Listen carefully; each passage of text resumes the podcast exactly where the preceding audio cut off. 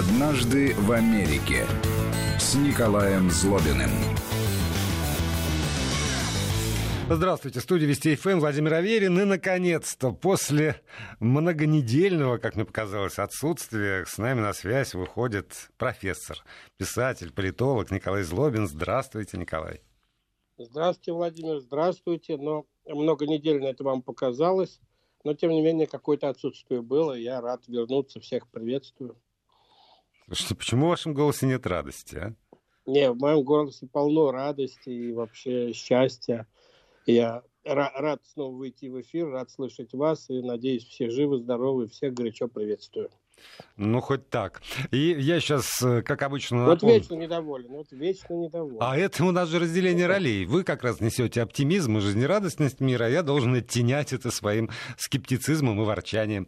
А, напомню нашим слушателям э, всякие слова, добрые прежде всего, вопросы, какие-то пожелания, темы, может быть, для обсуждения, вы можете присылать сюда в студию для Николая Злобина с помощью WhatsApp и Viber, номер 8 903 170 63 63, 8 903 170 63 63. Либо используйте смс-портал, короткий номер 5533, слово «Вести» в начале текста, деньги с вашего счета уйдут за смс-ку, а все остальное также. Николай, у меня к вам вот какое предложение. Поскольку да. первая тема довольно серьезная, давайте мы анекдоты перенесем на вторую половину программы. Ну, давайте. Давайте, да, потому что да, я просто хочу поговорить, э, ну, начать, во всяком случае, сегодняшний разговор с, с юбилейной печальной даты. 75 лет э, бомбардировки Хиросимы. Сегодня там прошли, как всегда, как каждый год, памятные мероприятия. Минута молчания ровно 8.15 по местному времени, э, когда, собственно, бомба упала на Хиросиму и э, удары колокола, регулярное такое традиционное послание о мире э, со стороны мэра Хиросимы.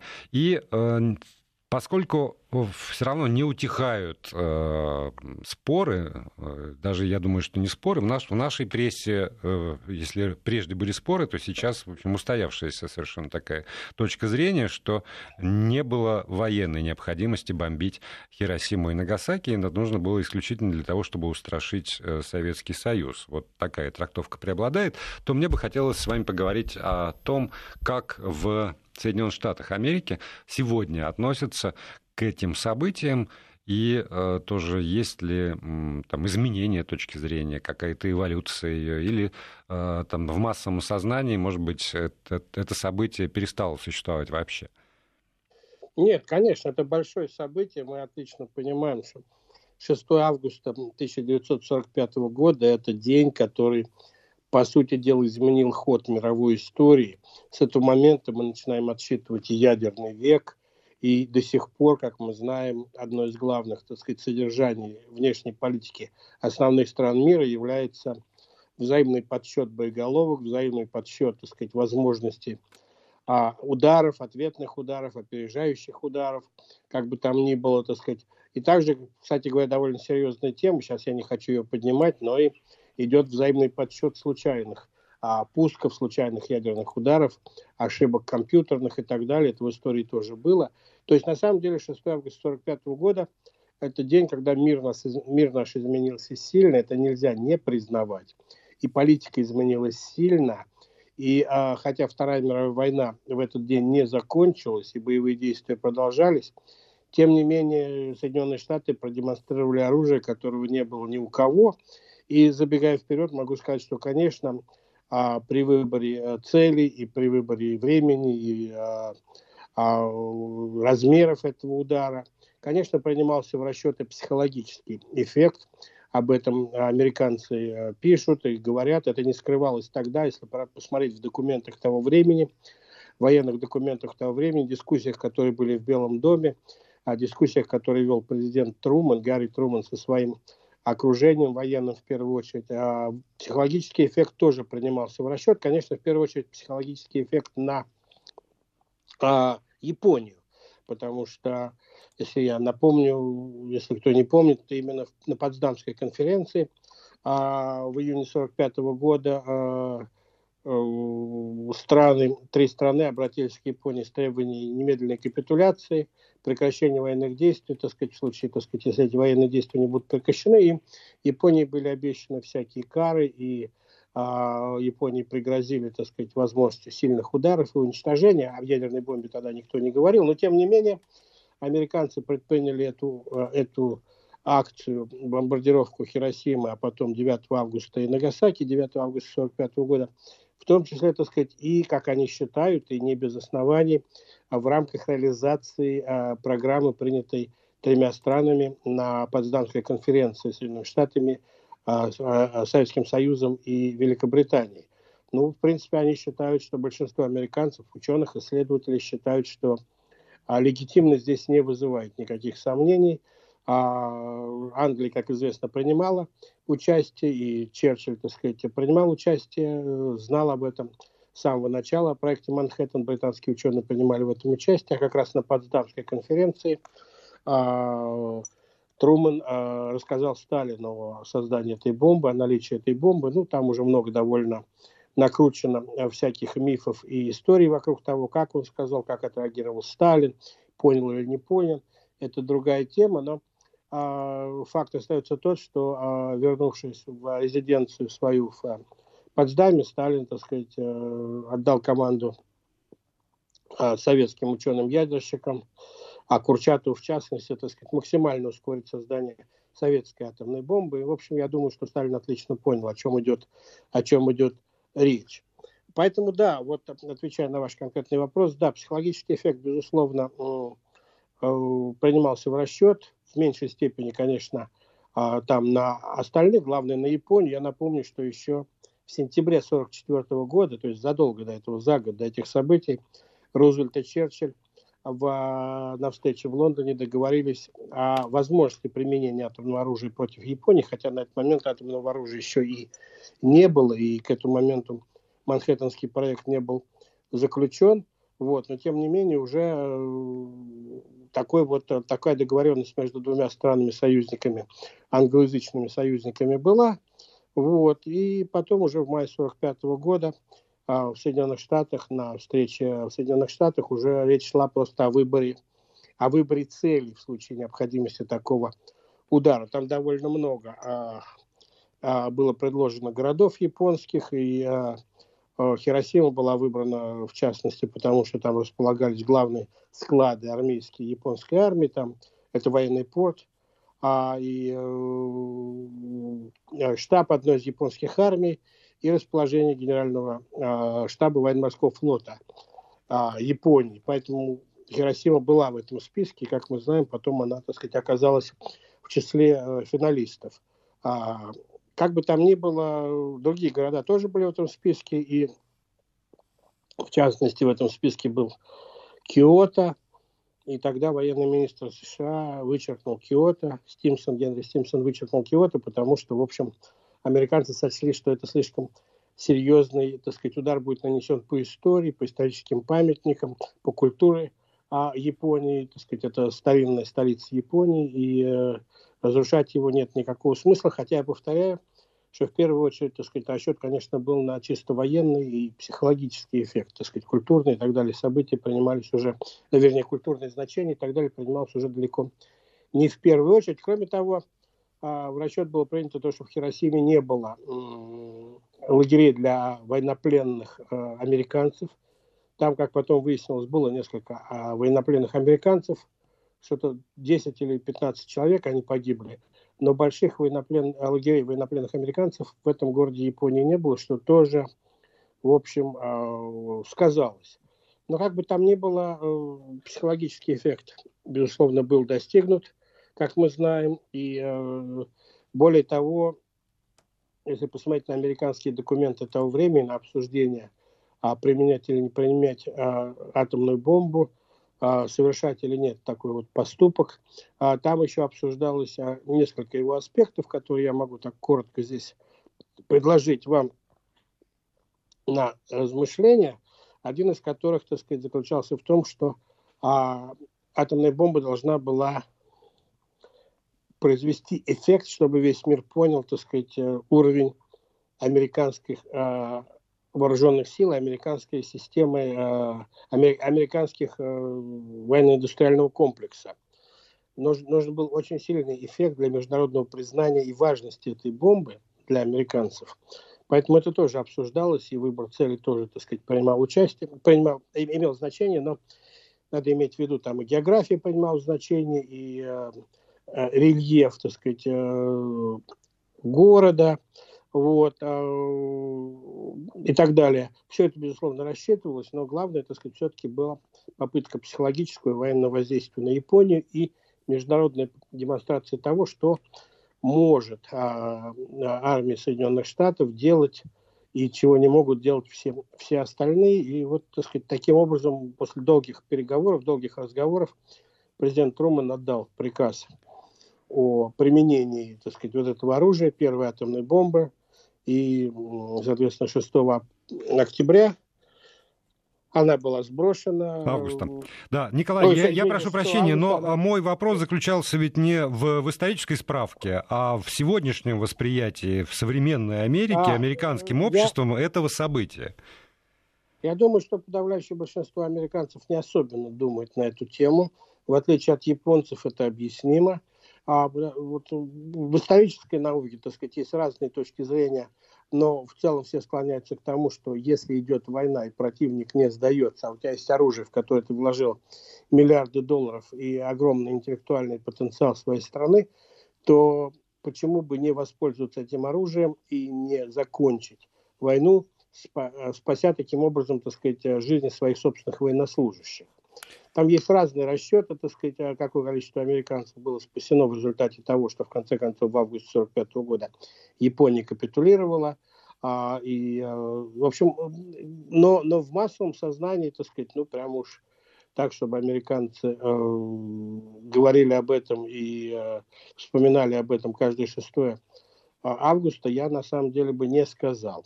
А вот скажите, есть, э, ну все равно же есть э, так или иначе это событие там в школьных учебниках, в университетских учебниках истории, э, посвященной там 20 веку. Вот там как трактуется? Как-то приходилось вам сталкиваться с этими текстами?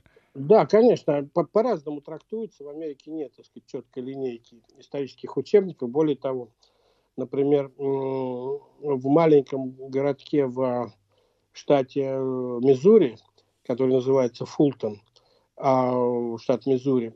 Это тот самый городок в штате Миссури, где Гарри Труман произнес, а, где, извините, Винсент Черчилль произнес свою знаменитую речь, посвященную холодной войне. Там есть а, даже музей атомной бомбы, а где лежит в частности, в частности, взрыватель от первой, первой бомбы, сброшенной как раз на Хиросиму, который назывался, как известно, Little Boy, то есть малыш это лежит там, и там довольно много, так сказать, артефактов, связанных с решением, с самой бомбой, с производством и так далее. То есть там даже есть музей атомной бомбы, и э, туда приходят экскурсии, и все это смотрят, наблюдают. Я повторяю, тот самое место, оно вот как-то так ну, символически сложилось, это то самое место, где э, в 1946 году Черчилль произнес свою речь, э, посвященную холодной войне, вернее, так сказать, железному занавесу, который как он сказал, Советский Союз отпустил на Восточную Европу и э, отрезал ее от всего цивилизованного, цивилизованного мира. Сейчас там тоже, так сказать, есть небольшой музей железного занавеса. Но вообще американцы любят такие штучки, так сказать, любые исторические события очень важные и не очень важные. Америка не такая богатая, не такая длинная история Соединенных Штатов. Они очень ценят и очень, очень э, так сказать, собирают и охраняют всякие такие вот вещи своей истории. Более того, я скажу, в Фултоне сейчас там довольно большой кусок стоит Берлинской стены в этом же городке, который тоже входит в часть, часть экскурсии и так далее. Но сам Фултон находится вообще в середине огромного кукурузного поля. Если вы захотите туда поехать, то это, в общем, а, надо ехать довольно далеко и э, в течение многих часов наблюдать кукурузу, прежде чем вы доберетесь до этого городка. Я почему еще завел этот разговор? Потому что у меня одно из э, таких ярких очень эстетических впечатлений моей жизни Это э, опера э, американского композитора Джона Адамса «Доктор Атомик» в 2005 году, и она была написана, что важно для нашего разговора, все-таки это там не 50-е годы, не 70-е, а 2005 а год. Она была написана и потом по, по миру очень активно ставилась. Естественно, на э, либретто, автор либретто тоже американец. И там э, как раз э, драма Роберта Оппенгеймера, отца атомной бомбы, очень э, подробно разбирается психологическое, когда есть э, вот этот ужас от того, что, что я сделал, и надо ли это да, применять, да, надо это... ли это испытывать. И мне показалось, что поскольку э, даже в, э, в опере, вот в таком, в общем, очень серьезном жанре нашла отражение эта тема, то она, наверное, не, не просто так возникла. И успех этой оперы по миру не просто так возник, а потому что это отражение каких-то тоже процессов, которые, ну, хотя бы в среде интеллектуалов американских э, все-таки э, эта тема обсуждается. Безусловно, вы абсолютно правы. Вообще для Оппенгеймера это было, судя по всему, большим жизненным потрясением. Я думаю, что для многих э, физиков, ядерщиков, когда их, их результаты их работы оборачиваются оружием уничтожения, ядерным оружием, так сказать, а не мирным атомом. Помните такое было выражение «мирный атом»? Вот. Я думаю, для многих из них это было шоком. Есть воспоминания о том, как Оппенгеймер пришел к президенту Труману и а, пытался, так сказать, объясниться с Труманом, говоря, что мы совсем не это имели в виду, это безнравственное использование наших результатов нашей работы, как пишет сам Труман в своих дневниках, Оппенгеймер даже плакал, разговаривая с президентом США, настолько сильно это по психологии великого ученого ударило, и конце записи в дневниках Трумана записано, что он сказал своим помощникам, я больше не хочу видеть этого человека никогда в жизни, имеется в виду Оппенгеймера. Он не понимает разницу между войной, принятием политического решения, ответственностью и научными исследованиями. То есть я больше не хочу с ним встречаться, его позиция мне, мне понятна. Я думаю, сегодня среди достаточно большого числа американских интеллектуалов, либералов, профессоров университета есть негативное или, по крайней мере, скептическое отношение к своей собственной истории, в том числе к атомной бомбе. Примерно то же самое, что очень многие американские интеллектуалы испытывают по отношению к войне во Вьетнаме. Тоже им кажется, что это было все неправильно, не надо было бороться с коммунизмом там, а, и а, можно было действовать, наверное, другими способами, более мирными, более, так сказать, а, компромиссными и так далее, и так далее. Но мы же опять говорим, надо вернуться в то время, в ту ситуацию, и э, они, все эти люди, включая президента Трумана, который принял это решение, действовали в той ситуации, а не в нашей, с точки зрения не наших моральных, так сказать, или э, позиций и исторического знания, а с точки зрения того, что они знали тогда. Но поразительно, что даже после первого ядерного удара по Японии Япония не капитулировала, хотя вот хаос, который в Японии, так сказать, начался, потому что целый город выпал вдруг из, а, из всякой связи, из всего – и через три дня американцам пришлось бросить вторую бомбу, но, в принципе, в этом и был план.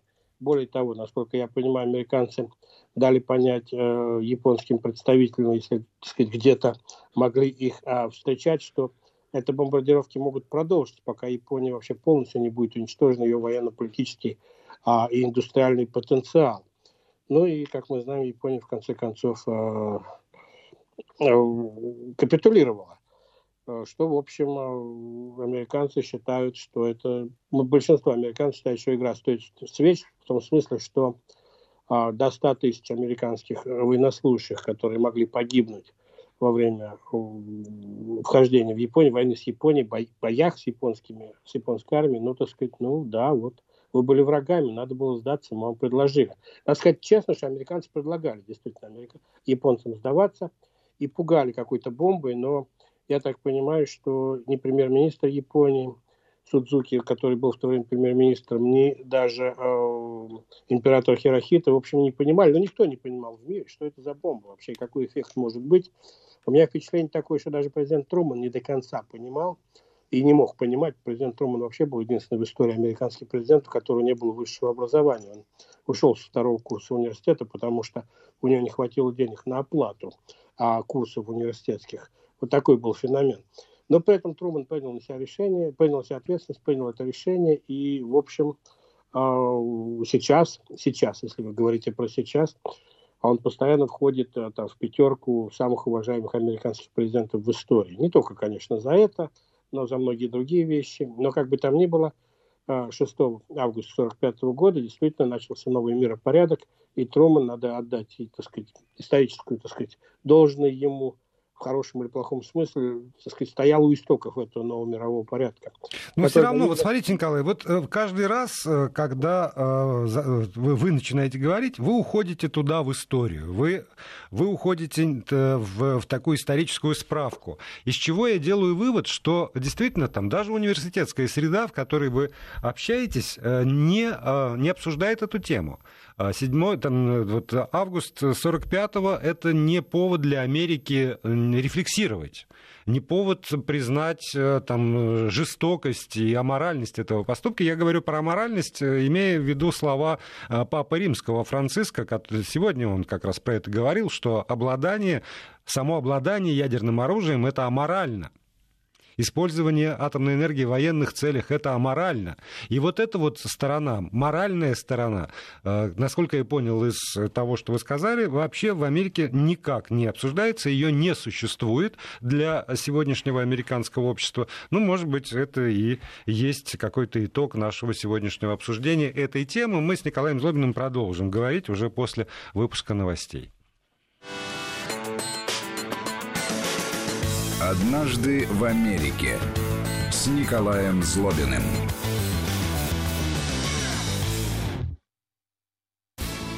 Вести ФМ. Уфа 102 и 1. Казань 94 и 3. Улан-Удэ 88 и 4. Таганрог 104 и 4. Томск 91 и 1. Москва 97 и 6. В Москве 18 часов 30 минут. Новости. Студия Павел Панаев. Здравствуйте. 13 миллиардов рублей может достигнуть прибыль Дом.рф за первое полугодие 2020 года. Об этом сообщил гендиректор госкомпании Виталий Мутко на встрече с Владимиром Путиным. Также, по его словам, в этом году компания заплатит 15 миллиардов рублей дивидендов государству. Он отметил, что компании удалось сохранить финансовую и кредитную устойчивость. Более 6 миллиардов рублей на развитие дорожной сети направит Кабмин в 14 регионов. До конца года на эти деньги будут отремонтированы 8 аварийных мостов и около 300 километров дорог разного значения. Об этом на заседании правительства заявил Михаил Мишустин. По словам премьера, средства будут направлены на опережающее строительство дорог по поручению президента.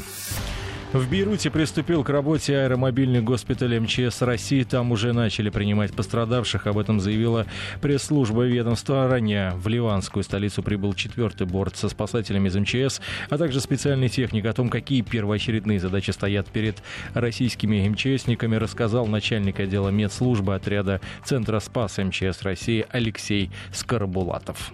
Аппарат искусственной вентиляции, это аппараты УЗИ, диагностическое оборудование, рентген, вот, разнообразный, так сказать, инструментарий, хирургический, травматологический. Кроме того, кроме того, э, существует экстренная психологическая помощь, то есть психологи разворачивают свои там аппараты, так сказать, работают, так сказать, вот с пациентами. Медцентр будет работать как круглосуточно для экстренных больных, так и амбулаторно с 8 утра до 8 вечера для пациентов. Как отметили в МЧС, совместно с ливанской стороной уже определены задачи работы аэромобильного госпиталя, которые разместили на стадионе ливанской столицы. 4 августа в порту в городе Бейрут случился мощный взрыв, по словам премьер-министра Ливана Хасана Диаба. Причиной взрыва стало ненадлежащее хранение 2750 тонн аммиачной селитры у соседних зданий, а также тех, что расположены расположены в радиусе нескольких километров от места взрыва. Выбиты стекла, разрушена часть построек. Жертвами взрыва стали более 130 человек. Пострадали около 5000 жителей города. Изменить комплектацию автомобильной аптечки предложил Минздрав. В нее могут добавить медицинские маски и еще одну пару перчаток. При этом убрать слишком маленькие бинты. Проект приказа размещен на федеральном портале проектов нормативных правовых актов. В аптечку хотят положить две маски. Они могут пригодиться для оказания первой помощи. Также предлагается увеличить количество перчаток до двух пар, так как они хорошо защищают от инфекционных заболеваний.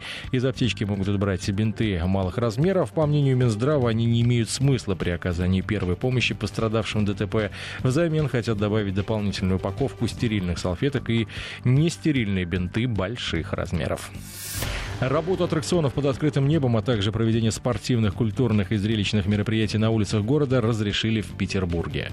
Об этом распорядился губернатор северной столицы Александр Беглов. Новые правила вступают в силу с 8 августа. Между тем, запрет на проведение массовых и публичных мероприятий в северной столице сохранится до 16 августа пожалуйста. Международные резервы Российской Федерации с 24 по 31 июля выросли на полтора процента. Об этом сообщает Центробанк. На 31 июля они составили 592 миллиарда долларов США. Увеличилось э, за неделю на 9 миллиардов долларов. В регуляторе провели две причины роста объема резервов. Это положительная курсовая переоценка и повышение цен на золото. Несколько дней назад Минфин России сообщил, что в стране вырос объем производства золота в январе-мае. В апреле глава Центробанка Эльвира Набиулина Набиуллина заявила, что регулятор не будет продавать золотой запас, так как в этом нет необходимости. Она заверила, что у страны достаточно валюты и золота как для поддержки экспорта и подчеркнула, что этот драгметалл является уникальным резервным активом, востребованным в современном мире. Крупную партию кокаина перехватили французские таможенники во время проверки контейнеров в порту Дюнкерка. Общий вес нелегального груза составил свыше одной тонны. Его обнаружили в грузе с рисом, кинологи с собаками. Сам товар прибыл из Южной Америки. По предварительным данным, стоимость этой партии наркотика на черном рынке оценивается в 98 миллионов евро. Запрещенные вещества были расфасованы по сумкам весом 50 килограммов каждая. Расследованием дела займется судебная полиция. Жители Липецка осудили за то, что сосулька с его балкона убила пожилую женщину. Местного жителя приговорили к ограничению свободы на полтора года. Инцидент произошел 4 февраля прошлого года. Следователи установили, что козырек балкона, с которого упала глыба льда и снега, должен очищать собственник. Осужденного также предстоит возместить семье погибший ущерб на сумму почти 420 тысяч рублей. Памятник пельмени установят в Пермском крае. Это сибирское блюдо местные жители называют пельнянь. Пель – это ухо, нянь – это хлеб. Название скульптуре при этом пока не выбрали. Известно, что памятник будет иметь форму полумесяца. Таким образом, как сообщает телеканал России, на мраморный пельмень можно будет сесть и сфотографироваться. Когда состоится официальное открытие, пока неизвестно. Скульпторы планируют завершить работу в середине августа. Погода. По данным Центра ФОВА, в Санкт-Петербурге в пятницу возможен небольшой дождь. Температура воздуха ночью 14-16, днем 21-23 выше 0 в Москве. Завтра без осадков, ночью плюс 13, плюс 15, днем в городе 23-25 со знаком плюс. В данный момент в российской столице 24 градуса.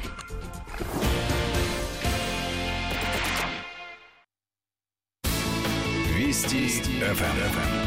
Москва 97 и 6. Санкт-Петербург 89 и 3.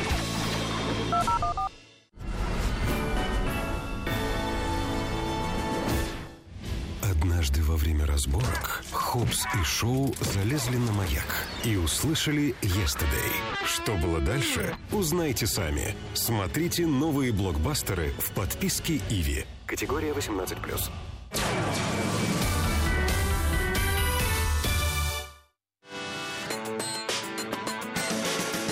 «Однажды в Америке» с Николаем Злобиным. Профессор, писатель, политолог Николай Злобин на связи со студией Вести ФМ. У вас есть возможность писать сюда, задавать свои вопросы. WhatsApp Viber 8 903 170 63 63. СМС-портал, короткий номер 5533 5533. Слово «Вести» в начале текста «Деньги с вашего счета». Николай, Я обещал, да. что мы начнем вот эту часть с анекдотов, и, собственно, э, давайте это сделаем, потому что вот какой пришел вопрос от Павла. Добрый вечер, Николай. Вы много общаетесь с россиянами и много про нас знаете. Вы готовите сообщение вашему Госдепу о нашем вмешательстве в выборы в Америке? Тут я прекращаю цитировать и напоминаю нашим слушателям, что сегодня практически стало известно, что за сообщение о вмешательстве в американские выборы Госдеп готов заплатить э, вознаграждение до 10 миллионов долларов. Ну, я могу сразу сказать, что я не работаю ни на какое государство, и никакому госдепу ничего не пишу а всегда предпочитал быть свободным, стрелком, независимым. И, ну, надеюсь, знаете, оставаться... за, за 10 лямов ты можешь что-нибудь да, написать. Да еще нибудь, еще нибудь с кем-нибудь делиться придется. Ну, со мной, например. Ну да, вот, поэтому нет, я уж как-нибудь сам справлюсь. Вот, а с этими вмешательствами вы как-нибудь сами там разберитесь, если у кого есть желание заработать. Вот, нет, я, я, я стараюсь быть независимым от любого государства. Ну, согласитесь, э, анекдотичная ситуация, когда, значит, смс э, российским гражданам через наши, э, наших сотовых операторов приходят. Сообщите, если вы знаете о вмешательстве выборы США в Госдеп, и вам за это заплатят, ну, там, я так понимаю, максимально. Не всем заплатят десятку. Ну, хотя бы там, знаете, хоть шерсти клок на 500 хотя бы, знаете, погулять. Ну, я, я скажу, что на самом деле ситуация, да, забавная, но с другой стороны, ведь у нас до сих пор нет никакого, не то что м- договорного, но у нас нет даже логического представления о том, что такое вмешательство в дела другого государства или вмешательство в выборный процесс. Вот это определение, оно на самом деле настолько субъективное, на мой взгляд, конечно, не регулируется никакими юридическими нормами и ничем, Поэтому э, я не знаю, честно говоря, стараюсь держаться подальше от этой темы, потому что я не понимаю, как это можно логично, так сказать, и четко определять, где вот вмешательство, а здесь вмешательства нет. А потом, я думаю, что, в принципе, одна из главных задач внешней политики любой страны – это влиять на другие страны с целью создания наиболее благоприятной ситуации для себя – вот. Поэтому ну, американцы влияли, скажем так, на а, выборы в других странах и, в общем, тоже не скрывают этого. Это как вот с нашей предыдущей темой, когда мы говорили о ядерной бомбардировке Хиросимы. Кстати говоря, скажу, что на самом деле нет, вы не совсем правы, там дискуссии идут, и общество расколото, и есть целые, так сказать, тома, сотни книг написаны и за, и против тех, кто считает, что надо было бомбить, и тех, кто не надо было бомбить. А, и, кстати говоря, тех, кто считает, что не надо было бомбить, там довольно много тех, кто считает, что вообще ничего бомбить нельзя. Бомбардировка вообще это а, аморальный способ ведения войны, так же, как и мины и так далее. То есть тут вообще сложно, сложная тема, я думаю, она никогда не закончится, но а, президент Трумэн перед смертью своей сказал, что он считает, что он прав, что отдал приказ о применении ядерной бомбы, и никогда, никогда Америка не будет просить за это прощения. Так и здесь с вмешательством в другие, а, в дела других стран, на самом деле вопрос сугубо такой, ведь у нас нет никаких договоров, которые говорят о том, что такое вмешательство, нет никаких юридических определений, где это вмешательство, что можно, а что нельзя. Поэтому мы только-только сейчас начинаем понимать, что это вмешательство есть, и мы начинаем понимать это по одной простой причине, что американцы почувствовали это на себе. Другие страны давно это чувствовали, в том числе Россия. Но пока Америка это не почувствовала, не задергалась, не стала бояться, всерьез эту тему никто не обсуждал. Может быть, сейчас какая-то, в общем, дискуссия начнется. Хорошо, тогда э, прежде чем мы перейдем к, к еще одной теме, все-таки э, я так понимаю, что у вас накоплен там запас э, свежего американского юмора, и вы жаждете его выплеснуть на нашу аудиторию, то да, ну, давайте все-таки. Э, ну, такой техасский анекдот у одного техасского фермера, ковбоя. Было, было довольно большое стадо коров, лично, лично которых, так сказать, ему принадлежали. И один очень прикольный бык такой, настоящий бык, э, прямо производитель. И вот этот бык выполнял свою работу по отношению к коровам очень регулярно, отлично, за исключением одной коровы, на которую он почему-то и смотреть не хотел. Вот никак, не покрывал ее никак, и никакими силами его нельзя было заставить, чтобы он покрыл эту корову. Ну, фермер думал, думал, что делать, и в конце концов взял своего старшего сына, поехал к ветеринару, а, говорит, вот такая ситуация, вот наш бык у всех коров покрывает, а вот эту почему-то игнорирует, не хочет, то ли она ему надоела, то ли она не нравится, а нам надо бы, чтобы эта корова тоже участвовала, так сказать, в воспроизводстве и так далее. Ну, ветеринар говорит, вообще быка не заставишь, они вообще упрямые животные. Но есть одно народное средство, я вам его подскажу, поможет или нет, не знаю. Но попробуйте. Возвращайтесь к себе, нарвите репейника – и что есть силы, стукните ему по самому деликатному месту между задних ног, этому быку. Вдруг поможет. Я читал про случаи, когда помогало.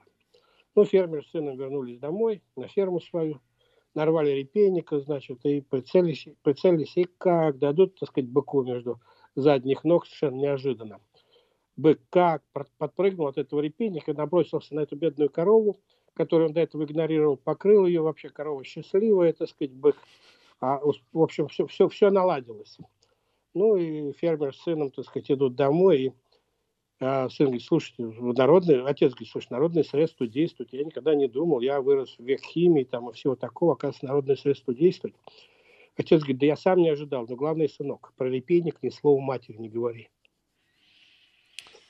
Хорошо, поехали дальше. Я, я думал, что это будет третьим анекдотом, но не свезло сегодня. А, так, вам, вам не нравится что, так сказать, в этом анекдоте? Давайте. А Мне это... предсказуемость. Я за а, то, что анекдот должен быть парадоксален. А, ну хорошо, мама уезжает на вечеринку из дома и говорит своему сыну, ты что будешь делать, пока меня не будет?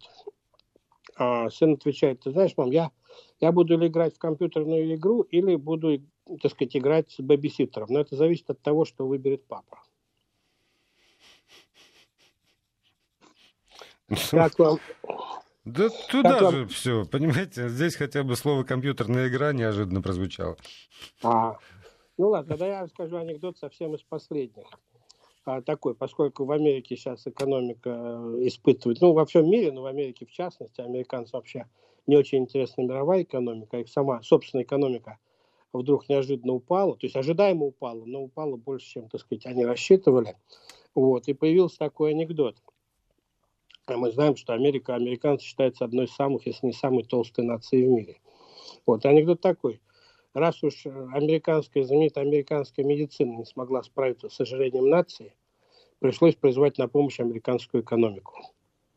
Вот это, знаете, вот это хороший анекдот. Сейчас мы 6 секунд помолчим и продолжим. Вести ФМ профессор, писатель, политолог Николай Злобин сегодня блистает всеми гранями своего таланта и как историк, и как политолог, и как вот э, э, юморист рассказчик анекдотов. Ну и еще одна тема под финал. Я предупреждаю вас, Николай, у нас осталось 8 минут до финала. Совершенно неожиданная угу. для меня история. А, американский пен-клуб, писательская организация, к которой, в принципе, я отношусь очень и очень э, хорошо, выпустила доклад, аж 94 страницы, и озаглавлен этот доклад следующим образом. «Сделано в Голливуде, исправлено Пекином». И там, заметьте, не, не э, там э, сенаторы, не политики, а, в общем, члены американского пен-клуба рассказывают про то, что Голливуд в угоду э, проникновению на китайский рынок, где он там, зарабатывает какие-то безумные деньги, там приводится, а вот есть 2,6 миллиарда американские ленты в 2019 году э, заработали на китайском рынке. Так вот, в угоду э, проникновению на китайский рынок они создатели этих фильмов, там американ, американские голливудские студии, подправляют свои э, сценарии, выбрасывают какие-то сцены, которые могут неожиданным образом обидеть э, китайские власти, прежде всего, даже не китайского зрителя, а китайские власти, чтобы у них не было никаких препятствий, значит, на пути. Ну и в качестве одного из примеров, э, например, э, приводится такая, такая история, что когда снимали э, так, да. Снимали, например, войну, «Войны миров Z» с Брэдом Питтом, удалили сцену, в которой персонажи предполагают, что вирус, вызвавший зомби-апокалипсис, мог возникнуть в Китае.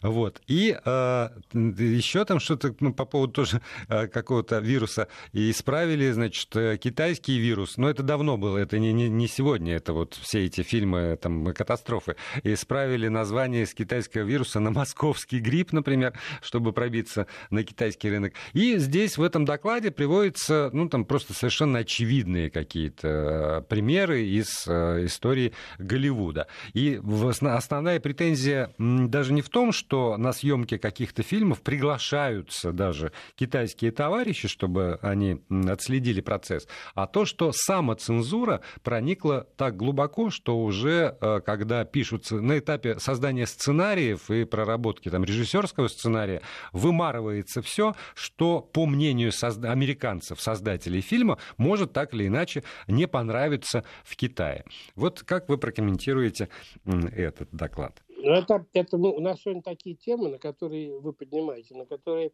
нет очевидных ответов черное или белое, плохо или хорошо. Слушайте, но вы ведь не... Мы уже обсуждали. Я, я всегда считал, что вы как раз тот человек, который не в категории черное и белое рассуждает. А я не случайно говорю. Профессор, не, не, писатель, говорю, политолог, что... ожидая от вас как раз широты мысли. Ну, знаете, я тут вспомнил вы вспомнили на Голливуд, я вспомнил, помните, был такой фильм, я не знаю, как он по-русски называется, но э, «Хвост, который вертит собаку». Да-да-да. Да? Вот. Она, э, этот фильм снят по известной довольно книге американского писателя Ларри Бейнхарта.